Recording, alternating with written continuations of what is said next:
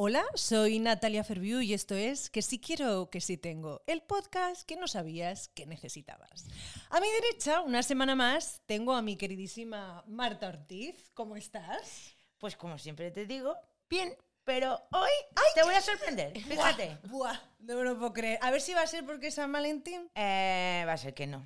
¿No? Sabes que me la pela. Ya, pero a lo mejor por eso pensé, como no te mola nada el rollo de celebración impuesta, igual... No, yo ya con eso estoy en paz. Ah, sí. Quien quiera celebrar San Valentín, que lo celebre. Pero yo voy a celebrar el amor todos los días. Me no parece muy bien. Y hoy, como hace un sol radiante, estoy muy feliz. Ah, pero, pero- Más que siempre. O sea, o sea me, me- me va a explotar la cabeza, Marta. Tu A era para añadir todavía más felicidad a tu discurso. o sea, iba a soltar un taco. Yo estaba ahí deseando, ¿no? Como pillarte ya en un renuncio. No hay manera, ¿no? O sea, no hay manera, no hay manera. Qué contenta estás, ¿sí? Es, es que, Está contentísima. Es ¿eh? que no, no puede ser. Yo ya te digo que tengo ahí con el, estoy con el sospechómetro siempre, ¿no? Porque me cuesta creer que alguien viva tan, tan, tan sumamente en paz. Pero bueno, decías que te la pelaba San Valentín, pero afortunadamente quien sé que no te la pela nada, nada, nada es nuestra invitada de hoy. Por supuestísimo. Cara, de enamorada. Sí. Entonces no te la pela tanto. Pues sí, es que ya, bueno, ya la habéis escuchado, ya la habéis visto. Tenemos hoy aquí, que me hace una ilusión, bueno, uf, a. Lourdes Hernández, a.k.a. Russian Red.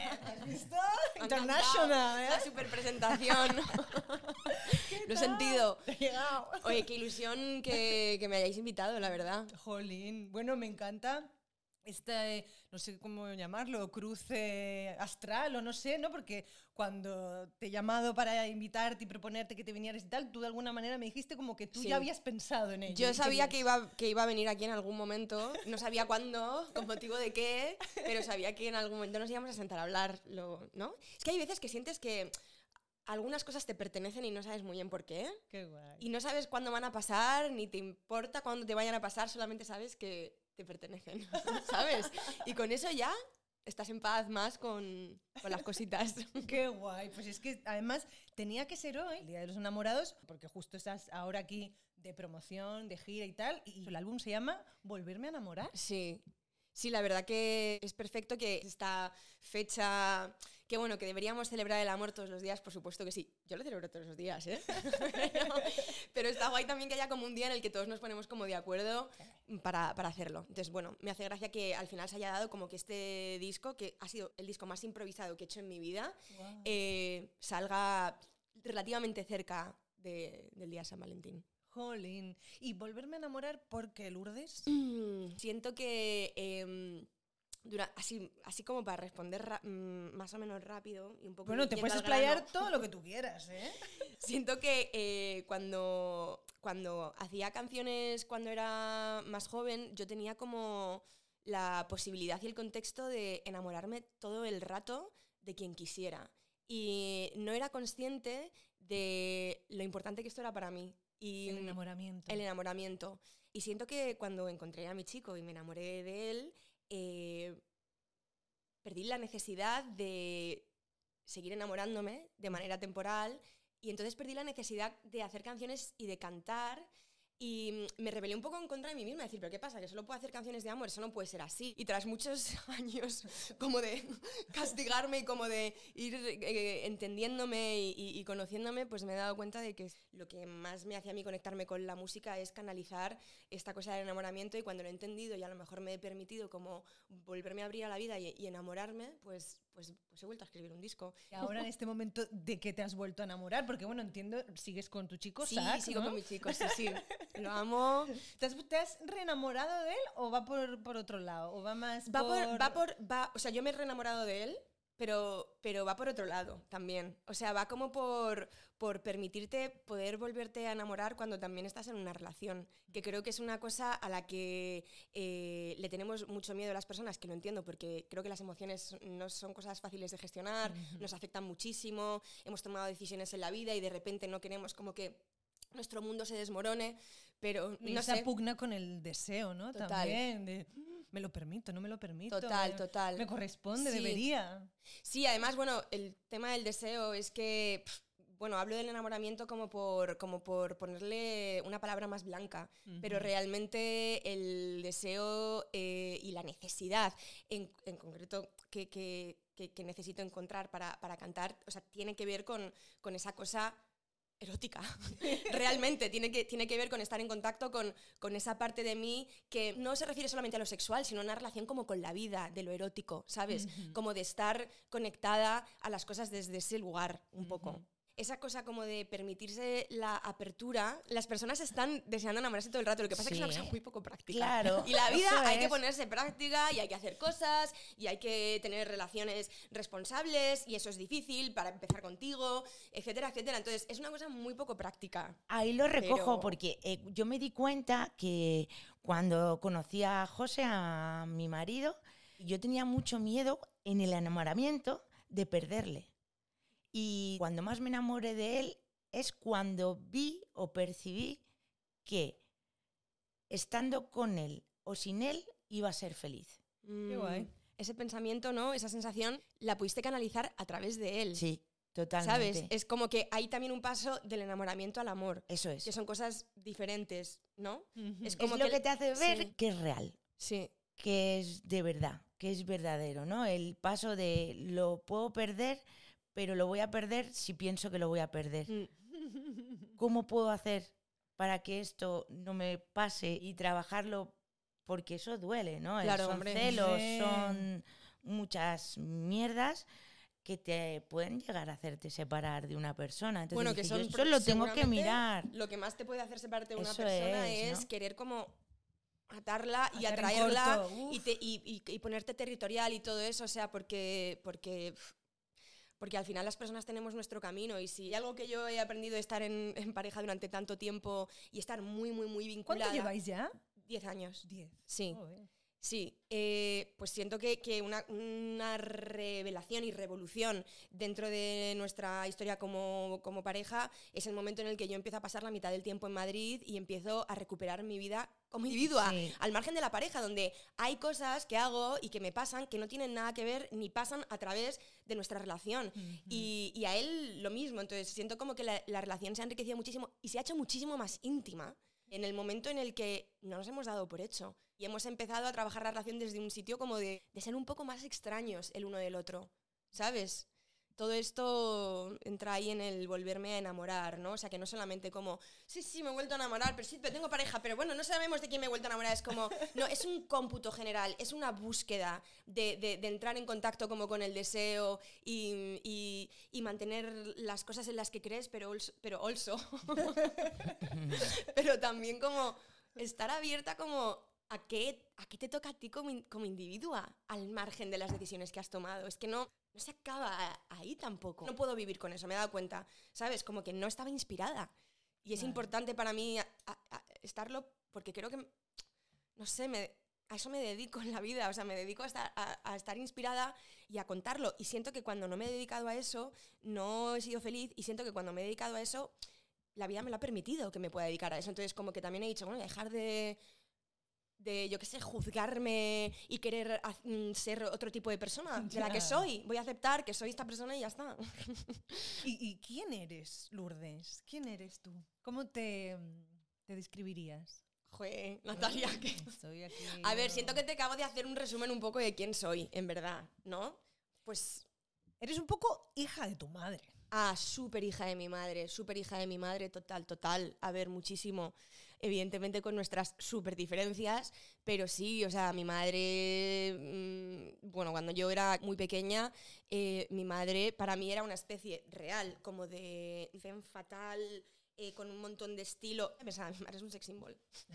mi madre, un sex symbol. O sea, mis padres están separados desde que yo era muy pequeña y yo he conocido infinidad de novios de mi madre. Me parecía divertidísimo. O sea, los novios de mi madre, de todas las edades, de todos los tipos, de países diferentes, artistas, banqueros, eh, chicos más jóvenes que ella, eh, mm, tipos mega random, o sea, y me, y me parecía súper divertido porque... O sea, que lo, encajaba, lo encajabas bien, porque mucha gente que de repente, ¿no? Es, eh, Sí, hijos que no quieren Creo que era bastante pequeña.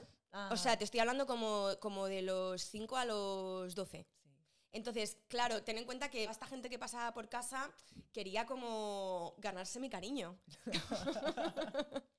Entonces para mí era una dinámica divertidísima. Siento como que en ese sentido mi madurez y mi feminidad tiene mucho que ver como con ese momento de la vida de mi madre que se me ha quedado grabado, que fue como mi referente. O sea, mi referente no era mamá, papá en casa, nos vamos en coche de vacaciones eh, para cenar filetes rusos. hasta cierto punto me pareció súper lúdica y mi recuerdo de todo eso es positivo. Luego ya hay otros momentos, ¿no? Ya, ya, ya, Donde ya. la cosa empieza como a flaquear. Pero, pero sí que en ese sentido me siento muy, muy hija de mi madre, me siento muy conectada con esa libertad de mi madre. Yo he sido stalker de tu vida. Yo también soy stalker. Y eh, cuando, cuando estaba acabando ya, eh, me salieron como tres claves. A ver cómo, cómo digo esto, porque A ver, a es, ver, eh, tú dale, ¿eh? no te preocupes. Sí. Yo Eh, lo recibo. Y el privilegio de poder darte cuenta, saber que es el valioso darse cuenta, darte permiso y el autoconocimiento. Has dado en el clavo total eh, desde la primera palabra que has dicho, que es lo del privilegio de poder encontrarte en una situación en la que te puedes dedicar a conocerte a ti misma, para empezar. Es algo de lo que también soy consciente hace más relativamente poco, porque estoy como más en paz con vida, con mis Sí. decisiones, con, con quién soy, a pesar de que he estado como muy revuelta con eso durante mucho tiempo y no lo he entendido, no me entendía, ¿sabes? Entonces sí que tiene, tiene mucho que ver el autoconocimiento, el permiso y el privilegio de poder como, jo- joder, pues estar en una, en una situación en la que me, me puedo... Y la apertura del darse cuenta. Me recuerda un poco a lo que has dicho tú antes de, de tu darte cuenta con tu chico de que es, es el, o sea, en inglés eh, es el awareness, estar estando, Sí, ¿sabes? presente. Estar presente. Y eso que es como tan mentalidad yogi y es una cosa como tan abstracta y parece tan inaccesible, cuando lo bajas al cuerpo, es poderoso. A mí me encanta, Total. me gusta mucho Lourdes, bueno, ya sabes que, que, bueno, Pérez es mi amiga y te sigo en redes, y eh, de un tiempo para acá haces esto como de subir notas random, Ah, a- sí, sí, sí. ¿no? Que luego, bueno, pues no, no son tan random porque es como, ostras. A posteriori no me parecen tan random, pero cuando las subo digo, "Pff, claro, súper random. y Pero luego luego, digo, "Ah". eh, sí, no, no, no. Por ejemplo, eh, me gustó, ser joven es no casarse por completo con la identidad de una. Para conocerme mejor tengo que interesarme por lo que no conozco. Yo nunca sé lo que estoy haciendo, aunque dé la seguridad de que sí. Quien soy es la mezcla de quien quiero ser y quien no. Potencialmente enganchada a no entenderme. A veces voy a sitios donde sé que he estado y no recuerdo lo que fui a hacer, pero sí recuerdo lo que sentía. Sí. Que esta cosa del autoconocimiento Por ahí, es, exacto. es una- es un tema que me interesa mucho y que me he dado cuenta de que, de que me viene muy bien para cantar y todo eso, pero como que también, aparte de cantar, me estoy como dando como a otras disciplinas porque siento que soy como el objeto de mi propio estudio. Y sé que suena como súper eh, eh, egocéntrico, pero también me he perdonado. me he perdonado como por ser el objeto de mi propio estudio, ¿sabes? Me he asombrado de poder tener esa tarea y poder dedicarme a eso. Y creo que tiene que ver también esta sensación vital con el tema de la maternidad, en el que entraremos más tarde, o de la no o maternidad. ya, tope. o de- o también- estoy deseándolo. O también la inspiración de tu mamá. Sí. Hombre, yo siento que el sí. No sé por dónde entrar en concreto a esto con lo de mi madre, porque es verdad que como que el psicoanálisis no lo tengo totalmente acabado. Pero,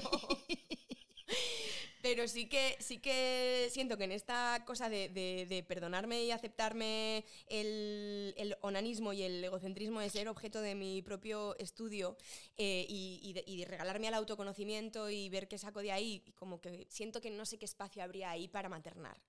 Eh, siento como que me he declarado devota de la, de la vida y de, y, de, y de mi vida y de mi experimento vital. Y a nivel como espiritual y físico no siento la llamada de la maternidad. Entonces no siento como que haya espacio para eso y siento como que si empujo y digo, venga, pues voy a añadir esto a mi experimento vital porque tiene A sentido, ¿no? Soy mujer y qué guay poder ser madre. Es como que digo, "Uf, a ver si esta fantasía que necesito como proyectar todo el rato eh, para, para estar en ese, yo qué sé, en ese espacio de inspiración, del que entro y salgo, no es que esté todo el rato ahí, pero bueno, sentir que puedo como alimentar esa fantasía, si de repente traigo como una personita al mundo, digo, a ver si me voy a convertir en mi madre, donde mi adicción sea como mi fantasía y, y haya un, un abandono de una persona que, bueno, al final digo, pues mira, no ha salido tan mal. tan mal no ha salido. No, pero, es que claro. em, pero, o sea, como que siento demasiada responsabilidad y siento que esa responsabilidad, no, no, no sé si me... No sé si me haría feliz. Y ante la duda, o sea, creo que básicamente. ser responsable a... Efectivamente, es como dices, yo quiero, si- Aparte- o sea, si soy madre, tengo que estar disponible. Claro. Y, y no lo ves claro, entonces me parece lo veo claro, lo más sensato. Yo lo veo coherente en este, como en este viaje que estás haciendo, porque si tiene que ser, será. Mm, Sin forzar, Mm. porque el autoconocimiento yo creo que lo que te hace es que las cosas te pasan porque Sí. dejas Que que te pasen y que fluyan, Mm. ¿no? Igual hoy puedes estar en ese momento y Y dentro, dentro de tres años me han pasado es, cosas y... pero formará parte de Ajá. tu experimento, de tu Vital, total, vital. total. Tienes razón, toda la razón del mundo. Y además es que estoy ahí, total, tienes razón. Sí, sí, sí. Lo que pasa que en, este, en esta necesidad como de Sí. explicar eh, sin- de qué lado estás o no, porque evidentemente ahora siento que estoy como más del lado de no, o sea, no veo como la posibilidad, pero sí que en verdad estoy más abierta a, a lo que la vida me traiga, en verdad. Bueno, es- si llega el momento, pues igual te tienes que dar permiso. Sí, claro, exactamente. Que me traiga, aquí, me traigo aquí un discursito de darme permiso y- y No, pero, bullshit. jolín, no, a mí me parece completamente sensato. Hablábamos además, em, bueno, eh, con- cuando estuvo por aquí Inés Hernán, de casos de, de negligencia por abandono, de familias ¿no? disfuncionales, y es que eh, poca broma. Mm. No creo Sí. que, que Hace mucha de sombra eso. la- no, o sea, decidir ser madre o padre sea una decisión que se tenga que tomar a la ligera. ¿no? O Yo sea, soy fan de la gente que se anima y se arriesga en cualquier contexto, porque la realidad es que yo siento como que no me arriesgo. ¿tú sen- ¿no crees que no Hay una parte, hay una parte de mí, hay una parte de mí que está súper en conflicto con esto y siento que yo no me estoy arriesgando a hacerlo, que a lo mejor eh, sería un viaje increíble ser madre, que perfectamente podría integrarlo, echando por tierra todo, todo lo que he dicho antes, que perfectamente Me sería integrable en esta fantasía vital y entonces haría a mi eh, hijo, a mi hija, partícipe de esto y podría integrarlo porque tengo, tengo una pareja maravillosa que es que sé que sería un padre excepcional. ¿Y él que- quiere? él ha querido siempre, lo Él que pasa que él... Bueno, si hablo de Zack lloro, ¿vale? O Ah, sea que, bueno. bear with me. Pero eh, él, él, em, él es- está en, en ese sentido en el viaje en el que yo esté. No. O sea, le encanta cómo vamos construyendo nuestra vida. Entonces, siente que él quiera tener hijos o no, depende de mí, porque soy yo la que los va a tener. Yo le he dicho, "Pf, si tú pudieras tener hijos, los habríamos tenido hace tiempo. Se lo digo siempre, porque... ¿Y él qué te dice? ¿Que sí o que no? Que sí, sí, claro que sí. Sí, sí, él, él, él, e- él es increíble. O sea, a mí me, a mí me ha tocado la lotería. Mira, hablando de, de miedos a perder a la gente y tal, o sea, tú, tú- tú- o sea, imagínate el, el- el bloqueo heavy de estar con alguien que sientes que es tu familia. O sea, como que yo con Zack me he curado, nos hemos curado los dos unas heridas brutales. Yo quién soy tiene muchísimo que ver con él, ¿no? O sea, si tú me miras a mí, aunque no conozcas a Zack, estás mirando a Zack en, en gran medida. Y, y- y viceversa. Eh, entonces, imagínate el estrés heavy de volverte a enamorar y volverte a abrir a la vida, teniendo esta cosa como que no quieres perder, pero al mismo tiempo diciendo, pero es que en mi camino, en mi, cam- en mi camino yo siento que me tengo que abrir a otras cosas, o como que siento que hay una parte de mí que quiere seguir investigándose, y Sí. para nada quieres como que eso se ponga en peligro, pero se tiene que poner un poco en peligro también. Si no te pones tú en peligro, y ahí sí que nos vamos a la mierda, ¿no? O sea, Pero en realidad, cara, me encanta. me va a quitar la chaqueta. Pero, eso a ver, o sea, realmente.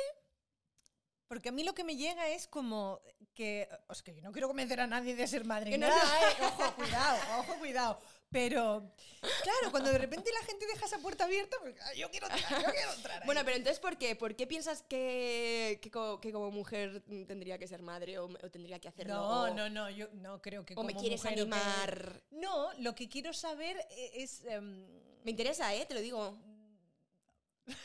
Mira, voy a ir ahí a, saco, Paco. ¿Crees que esa relación eh, con altibajos que has tenido con tu madre, bueno, pues, eh, que eso de alguna manera condiciona tu decisión de no querer ser madre? ¿Sabes qué? No sé, no sé muy bien cómo contestarte a esa pregunta, porque creo como que la parte más racional de mí te diría que sí, evidentemente, seguramente, pero siento que hace unos años eh, que estaba más conectada como con el hecho de tener hijos y, veía, y lo veía como una posibilidad y me veía como proyectada en eso, no, no sentía una relación entre mi madre y lo que yo pudiera ser como madre, porque siento que en verdad, siendo yo muy mi madre eh, y, estando muy orgullosa de esa parte que siento que, que vive en mí de mi madre, eh, mm, mm, mm, como que siento que somos muy diferentes, ¿sabes? O sea, entonces no... Pero ese anhelo de libertad, lo, o sea, es de, de- de manera Ah, distinta, vale. o sea, ¿no? Por lo que me Sí. cuentas o me has contado de ella y por lo que sé de ti, Vale. al final nos une de- por vías, ¿no? O sea, cada cual busca la libertad eh, de según qué manera, pero al final yo veo ahí como esa cosa Sí. de quiero Vale. ser libre, no sé si me renta un compromiso, ¿no? Como, Ah, total. eh, Sí, creo que acabas de mm, dar en, en el... lo en de la el- disponibilidad Sí. también, o, o el decir, pues es que eh, soy mujer creadora, ya lo hemos hecho en otros programas, también esto de relacionar le- la maternidad con el, el criar y el crear. Y tú de alguna manera, Sí. pues tú, yo qué sé, tus, tus discos, tu libro, tus películas son tus hijos Sí, también. sí. Entonces, eh, yo veo ahí como muchos elementos que es como que igual... Pues sí, la maternidad se te hace un poco bola porque, bueno, por- porque tiene que haber renuncias y es que veo Tiene que haber mucha cosa. renuncias y me supera un poco, la verdad, proyectarme en esta cosa de, de show up, de cómo aparecer ahí para esa persona todo el rato. Porque es verdad que yo muchas veces necesito como desaparecer. Pero, y- pero, ¿ves? Es que. A ver. Que yo lo entiendo. Sí. Pero al final, claro, hay un punto de exigencia brutal, ¿no? Como de. de si tengo, o sea, si soy madre, tengo que serlo si soy perfecta. Y, o sea, que, que también es guay, ¿no? Como querer ser una madre fetén. Sí, Pero, pero claro, tampoco es realista. Es decir. tienes toda la razón. Sí.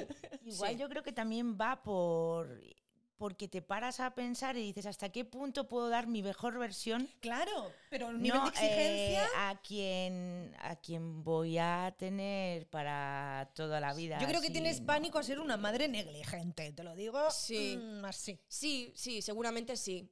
No, no creo como al nivel a lo mejor como de mi madre, a la que quiero muchísimo, por cierto, y a la que, y a la que, por cierto, o sea, estoy en un momento de mi vida donde casi le agradezco la negligencia. O sea, que no, no estoy como en ese lugar en el que he estado muchos años. ¿sabes? Como de no, del no perdón, por así decirlo. Eh, ya, ya no a ella, sino a mí, por la por también lo difícil que se lo he puesto, ¿no? En los años en los que he sido más mayor, ¿no? O sea, como que se lo he estado como devolviendo durante mucho tiempo. Creo que ya estoy en un, en un sitio mejor, pero sí que hay una cosa como de cómo puedo desaparecer, cómo puedo seguir siendo yo misma y, y- y darme mis tiempos y permitirme mis cosas cuando hay una persona que, que- que- que va a estar ahí, bueno, yo que sé, traumatizándose. si es que, pero luego lo pienso y digo, todos nos... Es que venimos a la vida a traumatizarnos y a, y a deshacer el trauma, en realidad.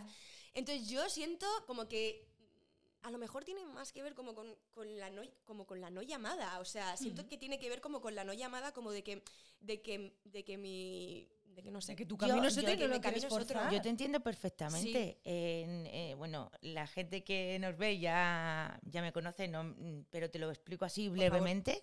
Yo sé que eh, nací para tener un propósito en esta vida y no pasa por ser madre. Y hoy por hoy no me arrepiento y es una decisión tomada desde hace bastante tiempo, o sea que ya Sí. ha habido tiempo para poder valorar si me he podido arrepentir o no. Yo, mi proyecto de vida, si hubiera tenido un hijo, no lo hubiera podido desarrollar de la misma manera que lo estoy desarrollando ahora, pero ni tan siquiera con ayuda Claro, claro, de claro, quien me acompaña, ni con tribu, ni con nada. O sea, eh, ¿lo podría hacer con hijos? Perfectamente. Eh, como lo estoy haciendo ahora, sé a ciencia cierta, según yo, siempre, yo, con mis posibilidades, Claro, que no. claro. O sea, que no. Entonces, Y cuando tiene que ver te con tira más, sí, claro. Sí, sí, cabe o no cabe. O sea, Claro. algunas veces no hay Mm. más. Sí. Y tampoco creo que nos tengamos ni que fustigar, ni que darle tantas No. vueltas, sino decir, Total. "Mm, ya está. Pero yo creo que es, es como un poco, es un poco inevitable, inherente a la mujer Total. esa, esa eh, vivir, atravesar esa contradicción en un momento dado Mm. eh, de si vas a ser madre o no. Sí, es una decisión Es- que hay que afrontar es- antes o después. Es un proceso, creo que es un proceso, o sea, como, como simplemente por el hecho de tener la posibilidad, si es que la tienes, porque hay mujeres que no la tienen, que sí que, quieren que- ser madres, no pero como que atravesar esa, esa, esa dualidad, esa contradicción, es parte de, de- de- de ser mujer. Y yo, por ejemplo, cada vez que me encuentro con una mujer a la que admiro o me da por mirar eh, a una mujer que ya conozco, eh, pero que he admirado de siempre, o- si, si tiene hijos o no tiene hijos. Yo voy siempre a... O sea, la primera cosa que es es como, ¿esta tía tiene hijos? Y entonces, todas tienen hijos. Todas tienen hijos. Todas son madres, casi todas, casi todas. O sea, de las, de las que yo admiro, la única que no es madre biológica de las que he buscado es Diane Keaton, que tiene hijos adoptados, me parece que tiene una hija y un hijo adoptado, pero no, no es madre biológica. Y esto ya como que también me... Pero bueno, es madre. O sea, es madre, claro, no, no, totalmente. Sí, sí, sí, no, por supuesto. Que o sea, que el compromiso en este caso sería El el, proyecto de mismo, familia, claro. La disponibilidad de la que hablamos. Total, que a mí en verdad el proyecto de familia me, me- me atrae un montón y siempre digo, pues a lo mejor cuando tenga 50 años, pues claro, pero también me parece esta cosa como decir, y ahora voy a tener mi proyectito de familia, ¿sabes? Es como, siento que esta cosa en la maternidad también es una cosa súper orgánica. ¿Te pasa o no te pasa? ¿Sabes? Entonces, como que esta cosa como el proyecto de familia, porque me apetece a mí vivir el proyecto de familia, es como... Como que también tengo como mis dudas. Por, por supuesto que nunca haría un vientre de alquiler ni nada por el estilo por una cuestión de yo querer ser madre o experimentar el tener un hijito mío o una hijita mía, eh, pero, no, pero no tener yo como la llama física. ¿No sabes cómo fue tu, o sea, el parto de tu madre, tu nacimiento? Solamente sé que, que, me, que me quedé como a medias. Esto cuando estaba ya la cabeza saliendo. No cundió el pánico, pero sí que hubo un momento de decir, bueno, vamos a esperar a que te entren las contracciones otra vez y si no, pues ya tendremos que Claro. hacer una intervención más tal. Entonces, como mi madre dijo que ella, la verdad, estaba muy tranquila, porque era la segunda, no era la primera. Ajá. Y la primera, mi hermana, había sido un bebé mucho más grande y había sido como un parto bastante heavy. Eh, pero dice que conmigo estaba muy tranquila y que ya por fin ya eh, le volvieron las contracciones y tal. Pero es la única información que tengo. ¿Puedo preguntar a qué años te tuvo tu madre? De todas estas terapias que me he hecho, hay una que me dice que era básicamente preguntarle a mi madre un montón de cosas sobre el parto, Sí. eh, como para entender. Sí. Y me tuvo a los 31. Sí. Y, sí, a los 31 porque, te- porque son 30 más 1. Sí. Los años que me lleva. Ah. Sí, que siempre lo calculo así. Bien, eh, la imaginaba más joven. ¿Ah, sí? O sea, por lo que me he montado yo, la Ya, ya, ya, imaginaba ya, más joven. Pero No, sí, y a mi hermana la tuvo a los 28. Sí. Yo siento, fíjate, que mi madre es una de esas mujeres que, eh, como hija de su generación y de la sociedad en la que le tocó vivir, fue madre por. porque había que ser madre. Yo creo que mi madre no habría sido madre. Y creo que tal vez habría vivido una vida más plena si no lo hubiera sido. Siento que ya su falta de herramientas como para eh, lidiar con, con la realidad, eh, siendo una mujer muy afortunada, que yo siempre le digo, digo, si has sido una mujer muy afortunada, has tenido una salud de hierro, has sido guapa a rabiar, em, has tenido unos padres que te han querido, que evidentemente que todos los padres tienen, mm, y las madres tienen movidas, pero como que, pero bueno, ya no tenía herramientas para lidiar con la realidad. Siento que en gran medida es porque también muchas de estas cosas como que damos por hecho como que, joder, hace casi 40 años es que las mujeres, o sea, esta cosa como de no ser madre no era una opción tanto como lo es ahora. Y, y muchas veces lo pienso y digo, joder, pues qué movida, ¿no? En, en ese y momento. sí, ¿no? Y claro. sí. Yo creo también de mi madre que, o sea, no se arrepiente, pero fue también por convención. O sea, te casas y mi hermana la mayor trasca. O sea, Sí, sí, sí. al- cuando estoy en casa ella hace muchos crucigramas. Y cuando intento hacer uno, veo en, en los crucigramas poemas que ha hecho ella. Bueno, me muero. Y hubo uno, o sea, eh, Perfecta Noche de San Juan, eh, bueno, en la noche de San Juan. Y yo esas facetas de mi madre no las he conocido. Es que Ya. se nos olvida eh, que nuestras Mira, y- y madres me son emociono mujeres, porque es son una mujeraca. hijas. Claro, claro, Es claro, claro. Y dices, wow, ¿qué ha habido ahí? ¿Qué se ha perdido por el camino? Mm, mm. Yo Lo, perdió en maternidad, lo perdió por una... No sé, Sí. ¿sabes? Sí, sí, sí, sí. yo sí. hablando con la mía, eh, bueno, de hecho es que una de las veces que me estaba acompañando con Marcelo y tal, eh, claro, es que ser abuela no es lo mismo que ser madre. Claro. Y yo siempre digo que las abuelas lo que quieren es expiar sus pecados como Total, madres. Total, total. Por eso son permisivas y todo este tipo de cosas. Entonces mi madre, que ahora está jubilada y tal, claro, tiene paciencia, tiene tiempo y es otra cosa. Eh, y ve, por ejemplo, ¿no? que yo pues, en un momento dado decidí parar para dedicarme a la crianza y tal. Y como que me llegó a decir, jo, qué guay, eh, ¿no? Como dedicarle tiempo a tu hijo porque puedes. Mi madre ha sido una currante y es que Sí. no tuvo otra opción. Claro. No, que no sé si. o sea, no, no sé, te tengo que preguntar a ver si, si se arrepiente o no de haber sido madre, pero lo que sí tengo claro es que le pasa factura el hecho de haber estado currando eh, por, por necesidad, ¿eh? no, no tanto por, real- por autorrealización, Sí, sí, sino sí, porque había que claro. llegar a fin de mes. Y yo creo que sí que, mm, bueno, que, que asume que no siempre estuvo disponible porque estaba trabajando, o esa falta de paciencia, o... Sí. Y, y- y, jo, es como que de repente es ese momento en el que conectas con tu madre como mujer, como hija, como esposa, como dices... Y como amiga, casi, ¿no? Como que estás como a un nivel como ya diferente, de un tú a tú. Sí. Creo que nuestras madres nos representan mucho también, eh, pues eso, a, a nosotras. A veces también venimos un poco a sanar las heridas, ya no las nuestras, Sí, no, incluso las- total. las suyas, las, las de la suyas. familia, o por ejemplo todo este tema de las adicciones. Adriana Arroyo dice que de alguna manera la persona adicta en la familia y tal, como que se convierte en el chío expiatorio y en el fondo es alguien que, que está expresando una herida compartida de la Ajá. familia, pero que simplemente es como que es la persona que la exterioriza. Me parece una forma de explicar las adicciones súper justa y poética y positiva. Que adicciones hay muchas, porque- hay adicción al trabajo, Sí. hay- o sea, quiero decir... sí. Incluso ser oveja negra. Sí, Siempre va a haber una ovejita negra por adicción, o por rebeldía, patrón, claro. por un montón de cosas que pone en evidencia a toda una familia. sí. Supurar ese ciclo de dolor que venimos Eso arrastrando que se perpetúa todo el rato y llega un momento en el que alguien haya hace pa. Y es verdad que lo puedo ver ahora en el caso de mi familia, como mi madre con este comportamiento, como onda expansiva, a mi hermana y a mí, nos ha, nos ha colocado en un sitio en el que somos bastante autoexigentes, pero también hemos abrazado todo lo que nos ha dado nuestra madre, porque mi madre, mujer separada, trabajadora, y encima viviéndose su vida, ¿sabes? Yo muchas veces lo pienso ahora como con perspectiva que digo, joder, lo que la he castigado yo a posteriori ya como persona más adulta, por todas sus irresponsabilidades, por supuesto, pero también digo, era una mujer viviendo su vida.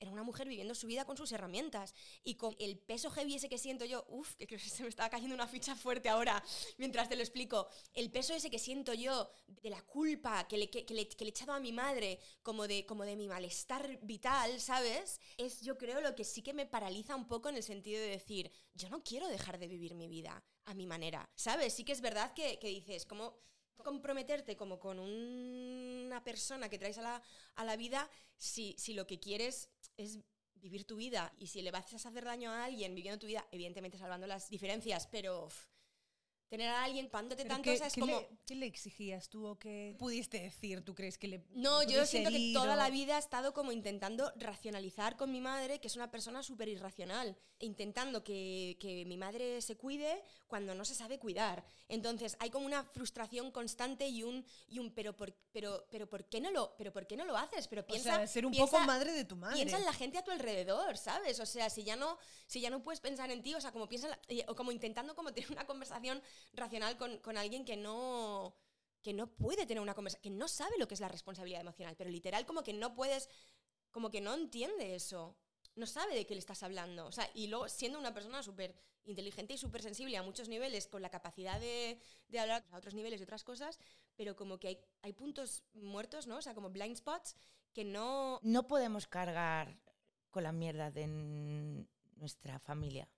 No es saludable, no es justo para un hijo y tenemos que posicionarnos. Y sobre todo que no puedes ofrecer lo que no te han pedido, porque mm, es injusto. Bueno, y porque No. estás, da- estás, este, estás como regalando una energía que te hacía falta a ti o a lo mejor a otras personas donde, donde, donde yo lo llamo un poco como un agujero negro. Y donde creas va a resi- ningún lugar. claro, y donde creas resistencia en, en el otro, ¿no? Porque Sí. cuando no te lo han pedido se genera ahí, pues eso, una Sí. resistencia que igual hace que, que suframos más, ¿no? Un poco en contra de lo que estabas diciendo, pero he sentido durante mucho tiempo que podía depender de mí y de un cambio en mí que, que mi madre cambiara. He sentido durante mucho tiempo esta responsabilidad espiritual, Como de si hay un cambio en mí, lo habrá en mi madre, ¿sabes? Y me he cargado como con esa responsabilidad de, no sé, porque sí que, sí que siento que, que puede haber como una correlación, ¿sabes? Pero, pero me ha agotado. También es verdad que poner la expectativa en ti misma de ejercitar un cambio en ti que no sabes ni de qué naturaleza es para que haya un cambio en la otra persona, pues es como una cosa rarísima y muy abstracta que casi te genera más ansiedad que, que liberarte, ¿sabes? Un poco volver a lo que decía al principio de la conversación, ¿no? De bueno, siento que a lo mejor me pertenece en mí un cambio que a mi madre le pertenece también y lo haremos juntas y llegará el momento en el que suceda y siento que estamos un poco ahí ahora, la verdad. te iba a preguntar en qué, en qué punto estáis Sí, ahora. bueno, a ver, es que nunca se sabe y siento que muchas veces estaba en este sitio de mi madre está mucho mejor, pues creo que ya está empezando como a cuidarse y como estar como en esta ilusión y que luego haga todo como pa, pa, pa, pa. Pero no sé, sí que siento que puede que este sea un momento diferente en gran medida porque también siento como que yo también lo estoy experimentando desde un sitio distinto y ya es diferente en ese sentido para mí, ¿sabes? Eso ya me vale, pero también tengo fe y, y siento que también para ella es un momento nuevo donde está eligiendo la vida un poco más. Sí. Elegir la vida, elegir el amor, volverse a enamorar.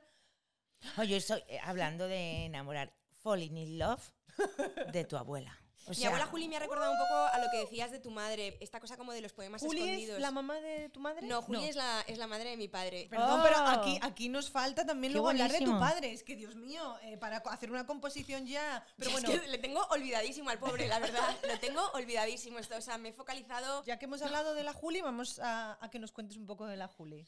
Buah, la Juli es tremenda. Eh, la Juli, madre de cinco hijos, uno de ellos, el pequeño, no. O sea, la- lo ha sobrevivido ella, que es una cosa como que evidentemente la marcó mucho, pero que lo ha superado y lo ha, lo ha integrado en su vida de una manera increíble. Una mujer que, a pesar de sus cinco hijos, siempre estuvo trabajando. Mi abuelo era profesor eh, en otra escuela y mi abuela hizo una escuela en su casa.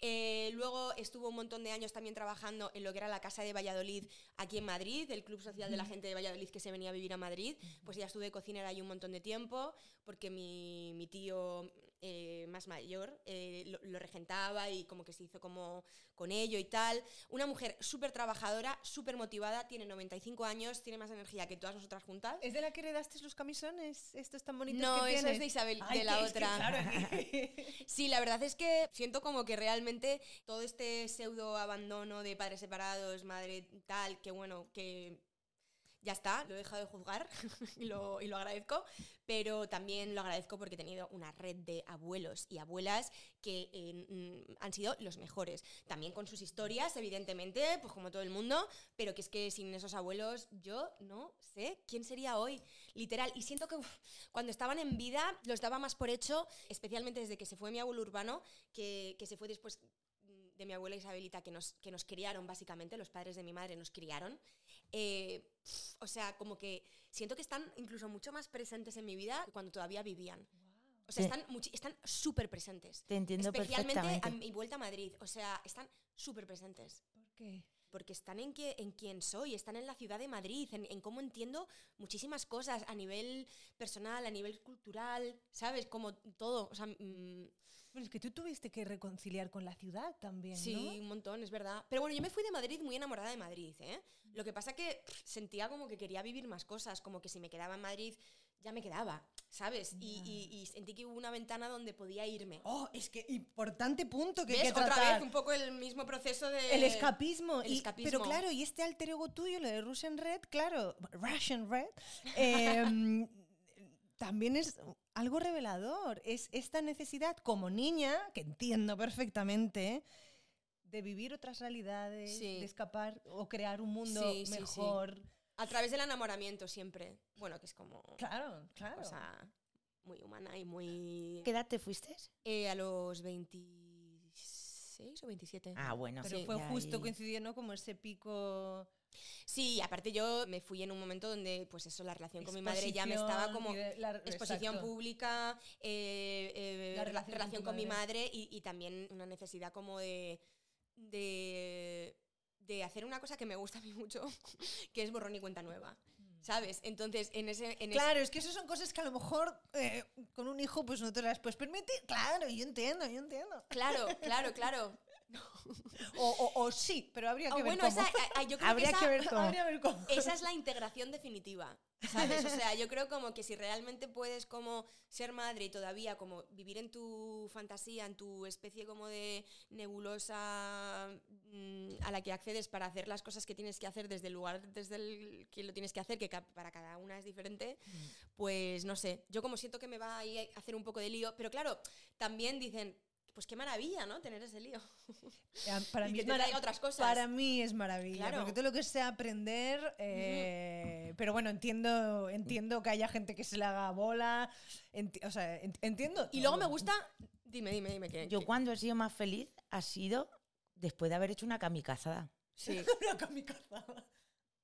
O sea, mm, mis mejores momentos donde me he sentido más viva, a la vez que viva, muerta. Sí, o sea, sí, claro. Bueno, eh, sí, sí. Ave. Eh, Marta, como estás vértigo, fire hoy, amiga, vértigo, me- me tío, sí, encanta. sí.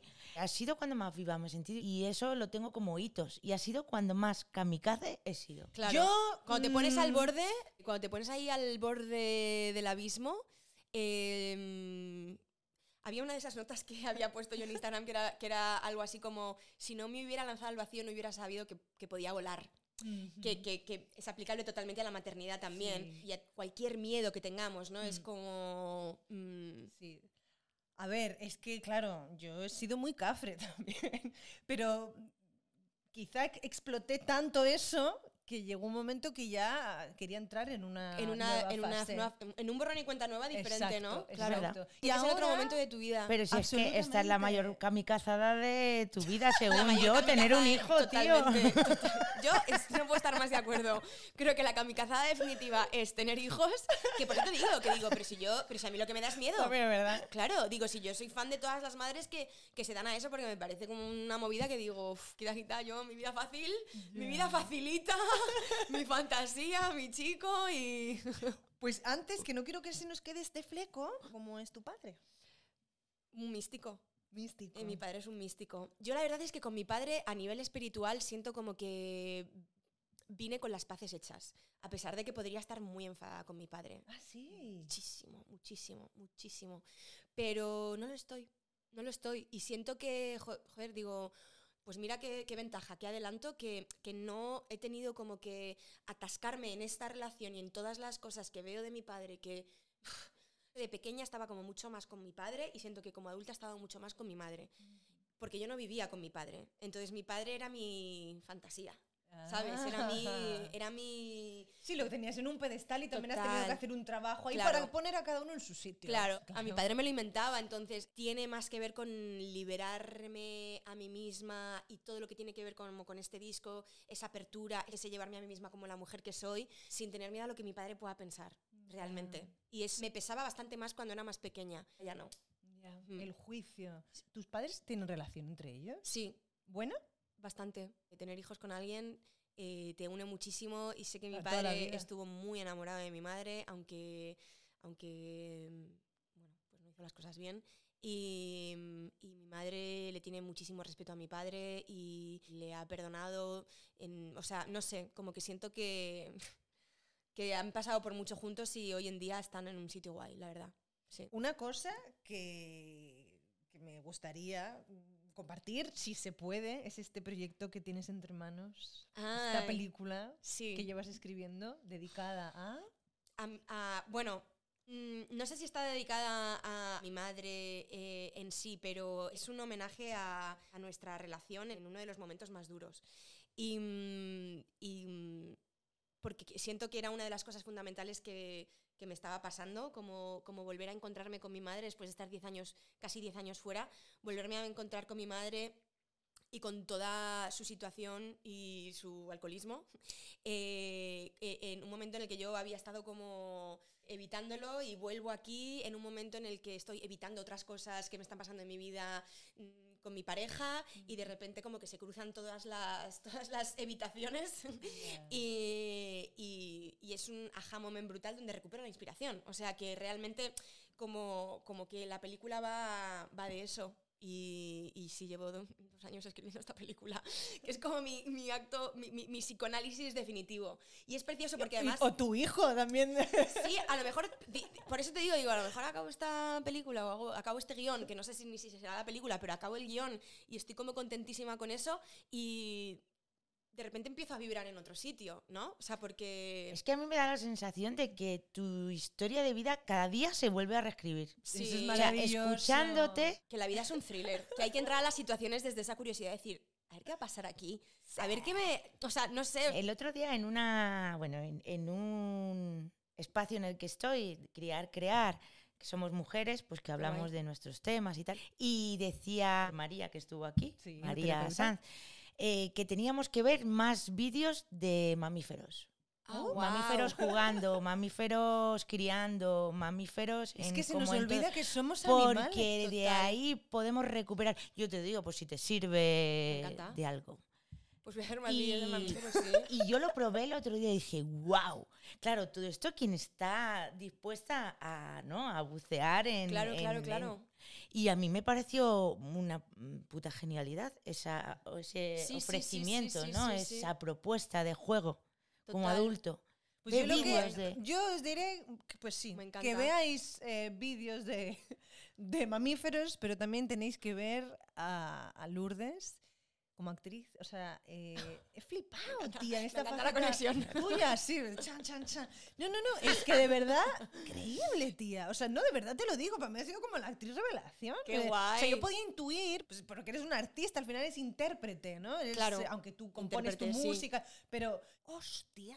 Qué Me guay. flipé mucho, flipé mucho. Para mí fue un rebirth esto del- del- de la interpretación. O sea, yo llevaba como mucho tiempo investigando eso y queriendo hacerlo, pero también no sabía si iba a ser capaz de hacer un personaje en una película con una, con una profundidad y con un acarreando como un mensaje. Bueno, has hecho también ahora una serie Sí. con Chloe Wallace, Sí, sí, o sea, sí, que sí. estás ahí. Sí, sí, sí, eso fue muy divertido. Eso fue un, un proceso totalmente distinto, porque además con Ramona, que eh, era la primera película de Andrea, que la directora y Andrea escritora y guionista y tal, me abrió la capacidad de colaborar y, y otra cosa muy importante, que tiene que ver con lo que veníamos hablando, que es con vi- vivir mi personaje, porque de repente dije, ah, que he hecho un personaje que es Ramona, he investigado este personaje, me he metido en su vida y... ¿Y mi personaje? Y digo, y un momento, y me gustó tanto hacer la película y me suponía tanta, tanta tristeza como tachar las, las escenas del guion que iban pasando, que se iba acabando la película, que de repente, o sea, como que tenía como una, como una, como una necesidad como de entrar a la vida, como, como, como si fuera una película, entrar a cada momento de la vida, como si fuera una escena, me, me- me regaló una redimensión de la vida brutal. Esto de, esto de ser actriz, por mí, ya no me tendría que hacer más papeles porque para mí el regalo que me dio fue esta conciencia sobre la vida que, que bueno, que mm, a, a ver cuánto me dura, ¿no? Pero, pero, pero sigo todavía en ella después de dos años. Pues ¿sabes? ojalá que hagas muchas más, porque de verdad, de corazón, creo que... Qué guay, pues ojalá me, llamen para hacer cosas porque Pero nada, pues ya sabéis. hice, las, hice la peli, hice la serie y no me ha llamado nadie. No me ha llamado nadie, no ha gustado a nadie. Hagamos aquí un llamamiento. Lourdes Hernández. Jolín, pues sí, ojalá que sí, de verdad, yo, vamos, fan total. Jo, gracias. Fan total de, de todo tu trabajo, que al final eres toda tú. Bueno, pues oye, igualmente, fan, total de todo tu trabajo porque además nos conocimos desde hace un montón de tiempo. Ya ves, bueno, de hecho, es que claro, yo no, no- estoy todo el rato pensando cosas. Recuerdo Claro. que en una sesión de fotos te propuse y lo hicimos, el pelo rizado, y recuerdo que me Total. dijiste, Sí. soy mi madre. Total. Claro, ahora yo ya, que sé un poco las cosas, a tocado, para, estaba Total. en shock. Y yo decía, no, como, bueno, no será para tanto. No, claro, no, no, no. de mí. Es, es, es fuerte porque era la primera vez que yo me rizaba el pelo. Luego Sí. me lo he vuelto a rizar. Sí, Después sí, de esa vez me acuerdo que fui a Ley y me lo ricé una vez y luego me lo ricé para otras fotos. Sí. Pero vamos, me lo he rizado tres veces. O sea, es verdad que tú trajiste como esta cosa de... Sí, de este pelo. Y si me transformo... Sí. Eh. Pero me vienen un montón de imágenes de, de otras sesiones de fotos. Siempre decía, esta tía tan guay, qué energía tan bonita y cómo me inspira esta tía que vive, que, siempre has vivido, siento como, como con mucha libertad. Me imagino que habrás atravesado tus dramas y tus cosas, pero como que siento que alrededor de ti no había drama. Había buen rollo. Alrededor sí. ¿Sabes? El drama siempre iba por dentro. Bueno, y eso está guay. Creo que es lo que te hacía también cool y te hace cool. Siempre has, has- has dado muy buen rollo. Jolín. Sí. Bueno, pues así como último dato, perdona Marta, ahora pasa a ti, para eso para que te despidas y lo que te apetezca, que creo que tiene una frase para ti o algo, intuyo. Oh, wow, wow. Pero que sepas eh, que, bueno, que para mí mi padre, creo que como a todas, ¿no? Pues es una persona muy importante de mi vida.